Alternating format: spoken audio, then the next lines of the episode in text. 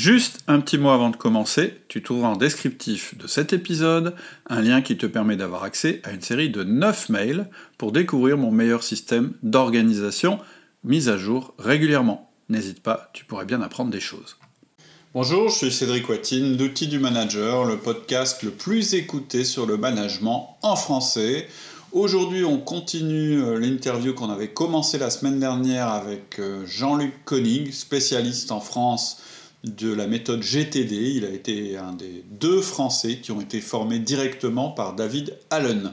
La dernière fois, nous avons vu les fondements du système et nous avons énuméré les cinq étapes principales qui permettent de le faire fonctionner. Alors, je vous énumère ces cinq étapes. Première étape, la capture. Deuxième étape, la clarification. Troisième étape, l'organisation.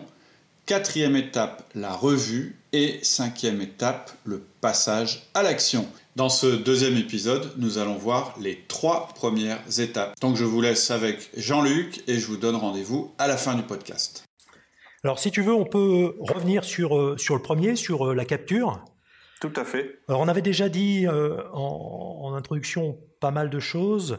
J'aimerais juste revenir sur le fait que dans cette capture, ça veut dire que à tout moment, je dois être capable, je reviens sur le terme de tout à l'heure, d'externaliser mon cerveau. Si j'ai quelque chose qui est d'importance et qui vient à moi, que ce soit une pensée, que ce soit un email, que ce soit un coup de téléphone, etc., je vais tout de suite noter cette chose-là. Noter cette chose-là et le mettre dans une, ce que j'appelle une boîte de réception. Alors noter, ça veut dire euh, peut-être que j'ai un carnet à disposition et puis donc je suis euh, papier-crayon, peut-être que je suis avec une appli sur euh, mon smartphone, peut-être que je mhm. suis devant mon ordinateur et que j'ai un outil qui me permet de capturer tout de suite ce qui me, ce qui me vient à l'idée ou ce qui me vient directement par l'intermédiaire d'autres personnes. Mhm. Et ces choses-là doivent être centralisées dans une boîte de réception. À nouveau, la boîte de réception, ça peut être quelque chose du monde physique.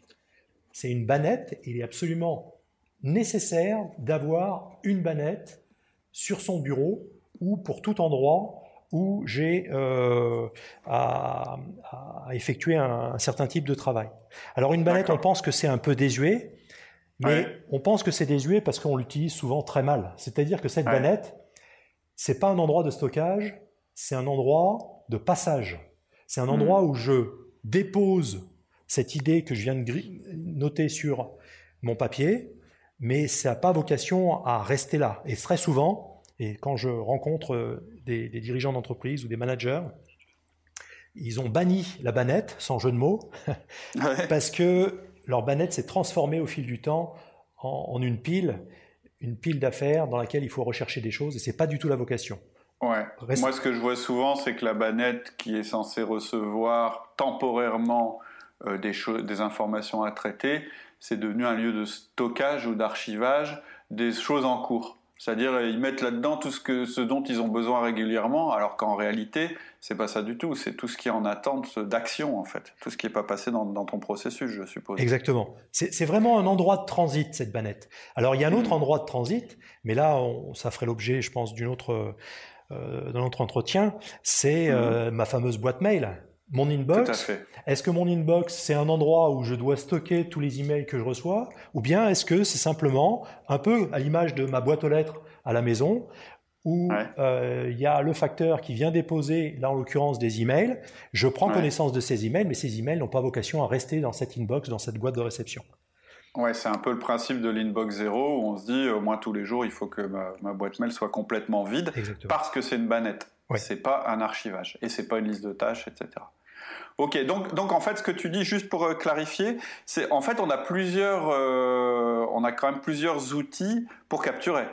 Alors moi, si tu veux, au quotidien, j'ai plusieurs outils pour capturer. D'abord, j'ai, comme beaucoup, je suis toujours avec mon smartphone. Et donc, euh, quand j'ai besoin de... Je suis en train de, marcher pour me rendre... Euh, euh, dans le restaurant d'à côté, eh bien, si j'ai une idée qui me traverse la tête, je me dis tiens, il faudrait que j'écrive ce, ce, ce papier-là ou ce rapport et l'envoyer à un tel. Eh ben, je capture à la voix Je capture la chose en question et puis avec une application que j'ai en particulier, ça me l'envoie directement dans ma boîte mail. Donc je sais que j'ai pas une nouvelle bannette ou boîte de réception électronique dans mon téléphone, mais c'est ma bannette au sens de mon inbox, ma boîte euh, de, mail, qui va recevoir cette information-là. Ou bien je peux aussi décider quand je suis, si je suis euh, en attente du restaurant pour avoir une, table. Alors là, je vais pas euh, parler à voix haute parce que j'ai les gens qui sont autour de moi, mais je vais peut-être taper les choses dans cette application et puis directement cette note est envoyée dans ma boîte de réception d'email. Donc ça veut dire que je centralise mes les notes que j'ai prises, voilà, mes entrants. Et, donc, ce que tu disais, c'est qu'un entrant, ça peut être une pensée, ça peut être un mail qu'on reçoit, ça peut être un coup de fil qu'on a reçu, ça peut être un papier qu'on reçoit par le courrier, ça peut être euh, notre collègue qui nous dit tiens en fait euh, il faut euh, tu sais que n'importe quoi l'équipe machin elle arrive tel jour il faut que tu organises telle chose. Donc ça c'est un entrant euh, ça peut être le patron euh, qui nous donne une info, etc., etc. C'est-à-dire qu'en fait, si j'ai bien compris, là, la bonne pratique, c'est d'avoir un esprit déjà qui identifie qu'on a des choses qui, entrent et qui nous impactent et qu'on ait immédiatement un moyen de capturer ces choses-là dans un lieu sûr, euh, que ce soit papier, que ce soit notre smartphone, etc., etc. Oui, oui, oui. Et d'ailleurs, si tu veux, euh, au moment où je te parle, ben, j'ai un stylo dans la main, j'ai une feuille de papier à droite, et il y a des idées qui sont venues au fur et à mesure que je te parlais et que j'ai commencé à noter sur cette feuille. Pourquoi? Parce que dès que notre entretien sera terminé, cette feuille, je vais la mettre dans ma bannette. Et puis au moment où je déciderai de traiter les choses, on va voir ça tout de suite avec euh, l'étape numéro 2, eh bien, je, je prendrai les éléments de la bannette et puis je verrai ce que j'en fais. D'accord, ok. Et comme ça, les idées qui te sont venues n'encombrent pas ton esprit pendant que tu es en train de faire une interview et pendant un moment où tu dois être concentré sur ce que tu dis. C'est-à-dire que... Parce qu'en fait, je me souviens que j'avais lu un truc, moi, qui m'a vachement parlé, c'est ce qu'il appelle les boucles, ou euh, en anglais c'était les, les loops, où il disait qu'en fait, tant qu'on n'a pas mis euh, l'entrant, en fait, l'information entrante quelque part, ben notre esprit il nous le fait remonter régulièrement pour être sûr qu'on ne l'oublie pas. Et ça, c'est très perturbant. C'est ce qui nous fait se réveiller la nuit, euh, c'est ce qui nous fait décrocher euh, notre attention pendant qu'on est en train de regarder un film en disant ah mince, il faut pas que j'oublie tel truc. Et ça peut être infernal quand on commence à avoir beaucoup de responsabilités, beaucoup de choses à faire, ça devient permanent. Et là, notre capacité de clairvoyance et de réflexion, elle est quand même très très fortement impactée. Oui, c'est ce qu'on appelle en fait, si tu veux, les, boucles ouvertes. C'est-à-dire notre cerveau, si à un moment donné, il y a quelque chose qui est significatif pour nous, il va le garder et il va démarrer un process qui va se charger de nous rappeler cette chose-là à un moment donné, parce que notre cerveau sait que on l'a pas pris en compte par ailleurs dans un système qui va nous le rappeler euh, correctement. Et puis, la, deuxième chose qui me vient à l'esprit, là, c'est que si réellement on veut être efficace, si je veux être un manager efficace, si je veux pas mhm. perdre mon temps dans ma vie, si je veux, etc., quelle est l'utilité de penser à une idée? Je suis en train de, regarder un film ou je suis en réunion avec euh, mon N plus 1, etc. Je pense à une mhm. idée, puis je la laisse s'échapper, et puis elle me revient ce soir, alors que je vais parler avec euh, ma famille et puis je la laisse échapper et puis je vais m'en rappeler dans, dans deux trois jours au moment où là il faudra que j'agisse peut-être avec euh, précipitation. Non, j'ai plus envie de faire ça. Donc dès que j'ai une idée qui me traverse l'esprit, je note. Alors après, hmm. charge à l'étape numéro 2 et 3 de faire quelque chose de cette idée ou bien de la hmm. mettre à la poubelle si jamais je décide que c'était pas une idée euh, intéressante avec la valeur, etc. D'accord, ok, bah, c'est hyper intéressant. Donc, euh, est-ce qu'on passe à l'étape numéro 2 Oui, alors la transition pour l'étape numéro 2, et là on comprend bien, c'est que si je tombe dans une manie de noter les choses et que j'en fais pas grand-chose, euh, on va avoir le phénomène d'amoncellement dans la dans la bannette ou dans la boîte de réception euh, électronique ou autre. on, on, touche bien ça du doigt. Donc ça veut dire qu'il va falloir régulièrement faire quelque chose de ces choses-là, et c'est la clarification qui arrive. Quand je dis régulièrement, la bonne pratique, c'est en général une à deux fois dans la journée. Et en tous les cas, il ne faut pas que ça dépasse 24-48 heures. Mais la bonne pratique, c'est une à deux fois dans la journée. ça peut être plus, ça peut être un peu moins, mais c'est pour donner un ordre d'idée. Alors la clarification, qu'est-ce que c'est? La clarification, je vais prendre un des éléments qu'il y a dans ma boîte de réception dans ma bannette mhm. ou éventuellement euh, si je décide de passer en revue mes emails, ben, je vais prendre mon email et puis la clarification va être une étape de questionnement. En fait, si tu veux qu'on rentre dans le détail pour que nos éditeurs euh, puissent euh, tout de suite mettre en application, c'est une série de quatre questions parce que n'importe quelle des choses qui a atterri dans une boîte de réception va donner lieu à six alternatives possibles, pas une de plus. Et pour arriver à savoir quelle est l'alternative qui est pertinente pour cette chose-là, eh bien, il y a quatre questions qui nous permettent d'avancer. D'accord.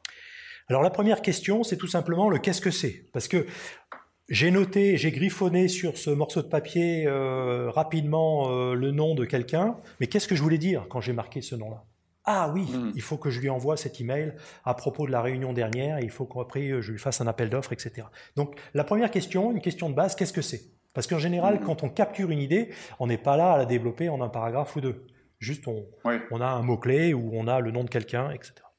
Oui, et puis il faut que ça aille très vite pour qu'on puisse continuer euh, Exactement. ce qu'on est en train de faire. Il ne faut pas que ça, ça rompe notre, notre activité. D'accord. Deuxième question, c'est y a-t-il une action? Alors là, c'est une question qui est très simple. Il n'y a pas besoin d'avoir euh, des diplômes pour répondre à ça. C'est soit oui, soit non. Si on a répondu non, il n'y a que trois alternatives. S'il n'y a pas d'action, c'est parce que euh, ce papier, peut-être c'est une publicité que j'ai eue pour euh, faire pour aller à la conférence d'un tel, mais je vois que le sujet m'intéresse pas, ou bien que la date vient juste de passer, ou bien que c'est une date à laquelle je ne suis pas disponible. Donc je vais jeter cette chose-là. Première alternative. Poubelle. Poubelle. Deuxième alternative, si j'ai répondu non, il n'y a pas d'action, c'est que cette information-là, certes, j'ai rien à en faire maintenant, mais je souhaite quand même la conserver. Et donc ça, ça va mhm. aller dans tout ce qui est mon archivage, mon classement. C'est de l'information dont je pourrais avoir besoin plus tard. D'accord. Et puis la troisième alternative, si j'ai répondu non à cette question, y a-t-il une action? Ça va être de stocker ça dans un endroit que je vais étiqueter pour l'instant à incuber. Parce que cette idée que j'ai eue, certes, je ne vais pas la mettre en action tout de suite, mais j'ai n'ai pas mhm. envie de perdre cette idée. Il faudra peut-être que j'y revienne pour avancer, pour en faire un projet demain, après-demain, dans un mois, dans, trois mois. D'accord. Voilà les trois alternatives si j'ai répondu non. Par contre, si j'ai répondu oui, à ce moment-là, il y a une troisième question qui se pose. C'est quelle est la toute prochaine action que je devrais engager? Prochaine action physique, tangible. Alors pourquoi est-ce que je vais jusqu'à définir la prochaine action à quelque chose de physique et très concret? C'est parce que ni toi ni moi, on a réussi à faire avancer nos projets sans passer par quelque chose de concret. C'est-à-dire, c'est parce que j'ai appelé un tel, c'est parce que j'ai programmé cette réunion, c'est parce que j'ai discuté avec euh, mon N plus 1 mm-hmm. que ce projet-là a avancé d'un pas. D'accord. Donc vraiment l'action euh, la plus simple pour faire, pour faire avancer euh, ce que j'ai noté en fait. Exactement. On s'est aperçu, si tu veux, que la cause numéro un de la procrastination, c'était le fait, c'était pas le fait de ne pas avoir fait de to-do list, mais c'est plutôt que ces to-do list étaient un ensemble de choses incomplètes et mal définies. Mm-hmm. Et quand tu mets sur une to-do list des choses qui ne sont pas complètement définies, ou en d'autres termes, en termes GTD, que tu n'as pas traduit ça sous forme de première action, eh bien, mhm. ça a un effet répulsif sur ton passage à l'acte. C'est-à-dire que tu vas prendre ta to-do list, tu vas la lire, et puis tes yeux, en, descendant la to-do list, vont sauter par-dessus ce fameux item qui est mal défini, mhm. tu sais pas par quel bout le prendre, etc. Qu'est-ce qui s'est passé? C'est clair. Tout à fait. On l'a, on l'a tous expérimenté. En général, on arrive beaucoup mieux à faire dans notre to-do list les trucs qui sont hyper simples. Voilà. Et, donc c'est ce qu'on fait euh, immédiatement. Et les autres, en fait, c'est ceux qu'on reporte d'une to-do list à l'autre parce qu'on les fait jamais. Et, et, ça me fait penser à un autre truc. Quand on fait de la gestion de projet ou qu'on suit des personnes, moi ça m'est arrivé très souvent en un à un, c'est-à-dire quand les gens viennent me voir hein, une fois par semaine pour me dire où ils en sont. Souvent quand il y a un projet qui avance plus, la question que je pose à la personne, c'est pourquoi ça avance plus? Ah, je sais pas, machin. Mais qu'est-ce qu'il faudrait que vous fassiez maintenant pour que ça avance? Bah je sais pas, bah voilà, c'est pour ça que ça avance pas. Alors et, du coup, rien que dire à la personne, dis-moi le truc que tu peux faire là tout de suite en sortant qui va faire avancer, ça débloque complètement le projet et à nouveau il se remet en route. Donc je trouve que ça rejoint assez bien ce que tu viens de dire. Oui, et puis en plus, ça a un effet sur euh, ton estime de soi qui est extrêmement positif.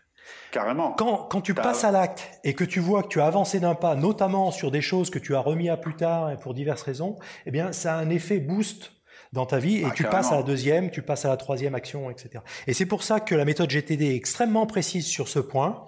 C'est que toutes les choses, choses au sens de trucs, de machins qui t'ont traversé la tête et que tu as capturé sur un bout de papier ou euh, de, sous forme électronique, on va les traduire pour celles pour lesquelles il y a une action à engager, on va les traduire sous forme de prochaine action.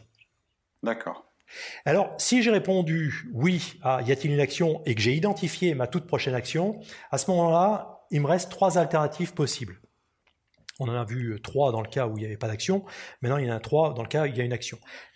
La première alternative, c'est est-ce que c'est quelque chose qui me prendrait moins de deux minutes? Parce que si ça me prend moins de deux minutes, je me pose plus de questions, je fais directement. Parce que ça me coûtera plus cher en temps de déléguer cette action ou de la remettre à plus tard que de faire tout simplement. Alors ça peut être deux, minutes, ça va très vite, hein, mais deux minutes, ça peut être le CMS que j'envoie pour lui dire, euh, tu sais, la réunion, elle a lieu dans la salle E400, 402. Euh, voilà, ça, ça prend moins de deux minutes. Par contre, rentrer dans un email, ça c'est dangereux parce que je rentre dans l'email, si c'est juste une information factuelle, ça prend moins de deux minutes, mais si jamais il faut que je lui parle de choses, il faut que je tourne mes phrases correctement, ben dans dix minutes j'y suis encore, et finalement j'ai rompu cette étape de clarification. Tout à fait, ouais. Et puis ça, c'est une question de tempérament. Il y a des gens, effectivement, ils vont être capables de faire des mails, les gens qui sont profil D, pour, euh, pour ceux qui connaissent euh, le disque, ils vont être capables de faire un mail très bref, très vite, en deux minutes. Et puis il y a des gens qui sont profil S ou C consciencieux, euh, eux, de toute façon, prendre un mail, ça prend minimum dix minutes, donc il faut surtout pas qu'ils se mettent à écrire un mail à ce moment-là. Ouais, si tu veux, moi quand je suis en formation avec avec des dirigeants d'entreprise ou des managers sur cette question-là, je leur dis pour les premières fois, chronométrez-vous. Alors il sourit, un, ah il sourit un petit peu, mais je dis non. Moi j'ai commencé comme ça parce que tu te chronomètres et puis tu t'aperçois que 4 minutes, 5 minutes après, tu y es encore sur cette tâche. Hmm. Et, là, tu es sorti du, tu es sorti du modèle parce que tu vois bien que si tu fais des choses soi-disant de 2 minutes mais qui te prennent 2, 10 minutes, eh ben t'en fais que 6 hmm. dans une heure et puis t'as pas avancé. C'est clair. Voilà. Clair. Donc ça c'est une bonne pratique euh, si on, souhaite le, le retenir. Deuxième euh, alternative, c'est déléguer. Parce que la toute prochaine action, peut-être que je suis pas la meilleure personne pour la faire. Mhm. Déléguer, c'est pas au sens de refiler la patate chaude à mon voisin. Déléguer, c'est si c'est le département d'à côté qui a les statistiques du trimestre dernier, ça sert à rien que moi j'essaye de croiser des tableaux Excel alors qu'eux, ils ont de l'information en direct. Et à ce moment-là, je vais me tourner vers mon collègue et, c'est ça déléguer aussi. Hein. C'est aller chercher de l'information, c'est demander et puis voilà. Tout à fait. Et puis la troisième alternative, hein, c'est je peux pas le faire en moins de deux minutes. Et puis c'est bien à moi de le faire. Je peux pas donner ça à quelqu'un d'autre. Eh bien à ce mhm. moment-là, c'est je vais faire ça plus tard, dès que possible, au moment opportun. D'accord. Et pour faire ça, on voit qu'il va falloir stocker cette action suivante dans un certain nombre de listes. Ça va être l'objet de l'étape 3, organisée. D'accord. Mais j'avais dit que j'avais quatre questions. Là, j'en ai passé trois en revue. La quatrième, c'est est-ce que par hasard, cette chose-là, ce machin, ce truc qui m'est arrivé, ce n'est pas relié à un projet de plus grande envergure? C'est-à-dire, j'ai l'action suivante, la première action que je peux engager, mm-hmm. mais quand j'aurai résolu, quand j'aurai fait cette action-là, peut-être que j'en aurai pas terminé avec cette chose. Et si c'est lié à quelque chose de plus grande envergure, à ce moment-là, il faut que j'identifie ce projet. Quel est le résultat que je vise? Et c'est ça la quatrième question. Alors j'avais dit tout à l'heure que la notion de projet, il faudrait la définir au sens de GTD, parce que c'est une définition qui est bien plus générique que celle qu'on rencontre dans euh, la, la vie professionnelle classique. Un projet, au sens de GTD, c'est quelque chose qui va mettre plus d'une action pour se réaliser, et qui a une durée de vie de quelques semaines à quelques mois et en tous les cas moins d'un an. Voilà la définition d'un projet au sens de GTD. D'accord, ok. Ok. Euh, je voudrais juste faire une aparté sur le, ce que tu disais à propos de déléguer. Parce que nous, on s'adresse là à des gens qui sont à un poste de manager ou qui pourraient être un poste de manager. Et euh, quand on délègue, en fait, il y a deux manières de déléguer. Il y a une attribution de tâches. Ça, c'est pour quelque chose qu'on a qu'on fait régulièrement avec euh, nos collaborateurs. Et donc ça, ça peut se faire euh, très rapidement aussi, hein, de déléguer. Ça peut être un simple mail à forwarder ou des choses comme ça. Mais s'il s'agit d'une délégation plus complexe, moi, ce que je conseille, c'est d'avoir une petite liste par personne. Et comme on se voit une fois par semaine, c'est à ce moment-là que vous allez en parler à la personne. C'est juste un aparté par rapport euh, à la méthode outil du manager. Oui. Je, voilà. je pense même qu'on va d'ailleurs euh, évoquer un peu des choses dans ce sens-là euh, quand on va parler de l'étape 3, euh, l'étape d'organisation. Eh ben on y va. Juste, je rappelle quand même deux très bonnes pratiques que tu as données. C'est la règle des deux minutes euh, ça, je pense que clairement, euh, euh, ça va parler aux gens consciencieux qui font des listes de tâches, alors qu'en deux minutes, ils auraient pu faire la tâche immédiatement et ça aurait évité que ça reste dans le système. je trouve que ça, c'est intéressant. Et puis, celle dont tu as parlé juste avant, qui était la, la, prochaine action la plus simple qu'on peut faire pour faire avancer le pour faire avancer le ce qu'on a écrit pour faire avancer la tâche. Alors, je propose. Oui. Ouais. Vas-y, vas-y, je t'en Je propose de passer à l'étape 3, organiser. Organiser. Euh, mhm. L'organisation. Euh, on voit bien que si je fais des. Si j'identifie des actions suivantes et que je les laisse euh, en l'état sur euh, une liste un peu longue, certes, euh, le fait d'avoir identifié l'action suivante va m'aider à passer à l'acte, mais je vais me retrouver mhm. avec une liste potentiellement assez importante.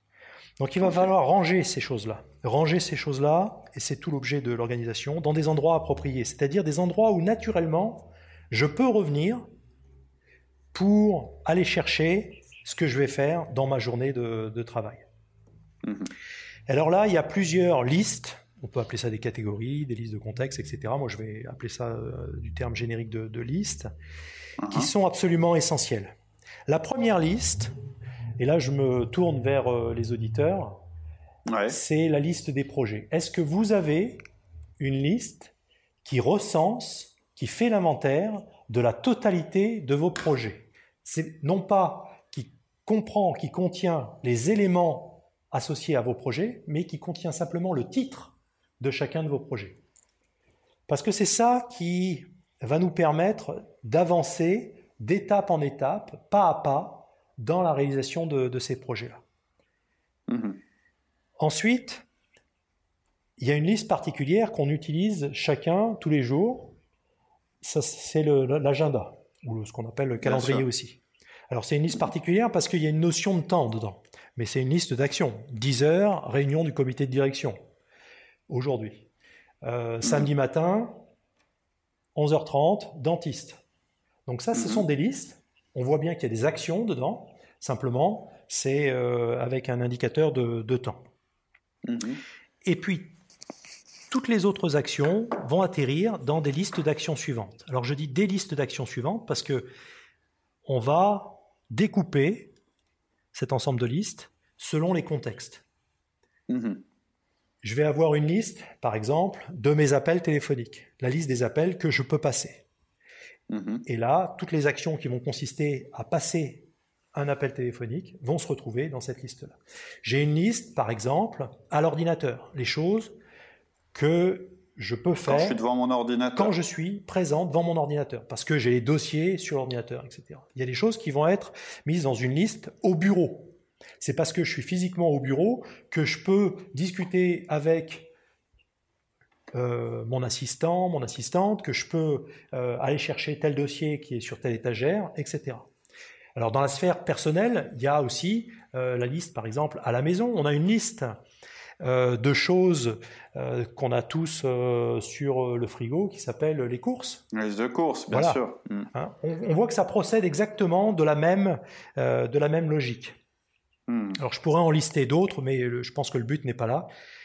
C'était juste pour évoquer des pistes sur comment organiser de manière efficace. Alors maintenant, je vais, me je vais me tourner vers... Je vais revenir un petit peu en arrière sur la clarification, parce que dans la clarification, à un moment donné, j'avais parlé de déléguer. Tout à fait. Mais si je délègue quelque chose, j'ai pas envie de m'apercevoir 15 jours après qu'on m'a toujours pas répondu concernant cette demande. Donc j'ai besoin de stocker cette information-là sur une liste et une liste que je vais étiqueter en attente. Alors il y a deux possibilités, soit c'est une liste générique qui s'appelle en attente, parce que mmh. j'ai contacté un tel et je lui ai demandé euh, les statistiques du, mois dernier, parce que, euh, etc. Mais il y a également un autre type de liste qui est très intéressant à ce stade, c'est une liste qui est nominative, où, je, je, vais mettre le nom de correspondants avec qui je suis de manière récurrente en relation. Mhm. Et cette liste-là, c'est des listes qu'on appelle des listes avoir avec.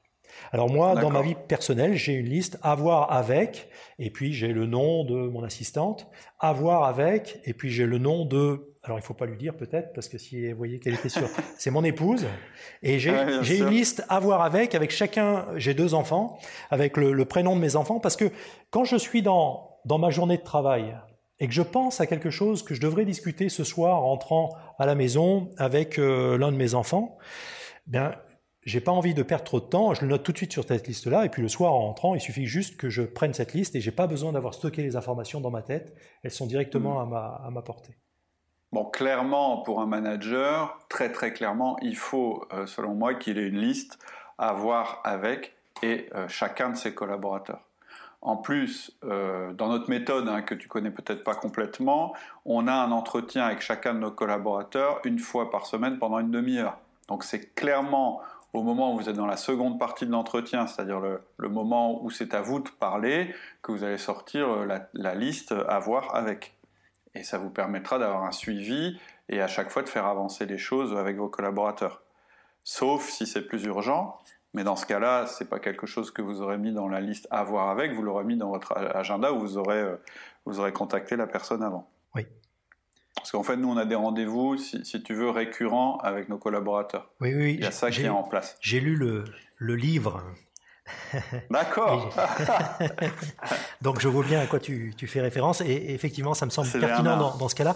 Si tu me permets, j'irai même un cran plus loin, c'est-à-dire que ces listes-là, elles sont pertinentes pour tout ce qui est de l'ordre du récurrent. C'est-à-dire quand je rencontre euh, mes, mes collègues, euh, une fois par semaine par exemple, eh bien là j'ai effectivement à avoir avec avec euh, le nom de ce collègue-là. Mais ça peut être également avec des équipes. C'est-à-dire que moi j'ai une liste qui s'appelle avoir avec parce que j'ai une réunion d'équipe tous les lundis à 14 heures, parce que je travaille sur un certain hmm. nombre de, projets là, et, je rencontre ces mêmes personnes de manière euh, régulière, hebdomadaire, et hmm. donc mon avoir avec est pertinent aussi dans ce cas-là. Ça peut être le nom d'une personne, mais ça peut être aussi le nom d'un projet, d'une équipe, d'un service, d'un département, etc. Ou d'une réunion, puisque une réunion c'est un contexte. Cette réunion-là. Oui, si elle est récurrente. Oui, ouais, tout à fait. Hmm. Ok, super. Voilà, je pense que je vais passer euh, à l'étape 4. Euh, C'est tout pour aujourd'hui, on verra la suite euh, des étapes dans le dernier épisode, le prochain épisode. En attendant, vous pouvez nous retrouver sur notre site www.outildumanager.com. Vous y trouverez l'ensemble de nos podcasts, vous pourrez télécharger mon livre gratuit, Le Manager Essentiel, et un tas d'autres choses que je vous laisse découvrir sur le site, donc outildumanager.com. À bientôt, bonne semaine, au revoir.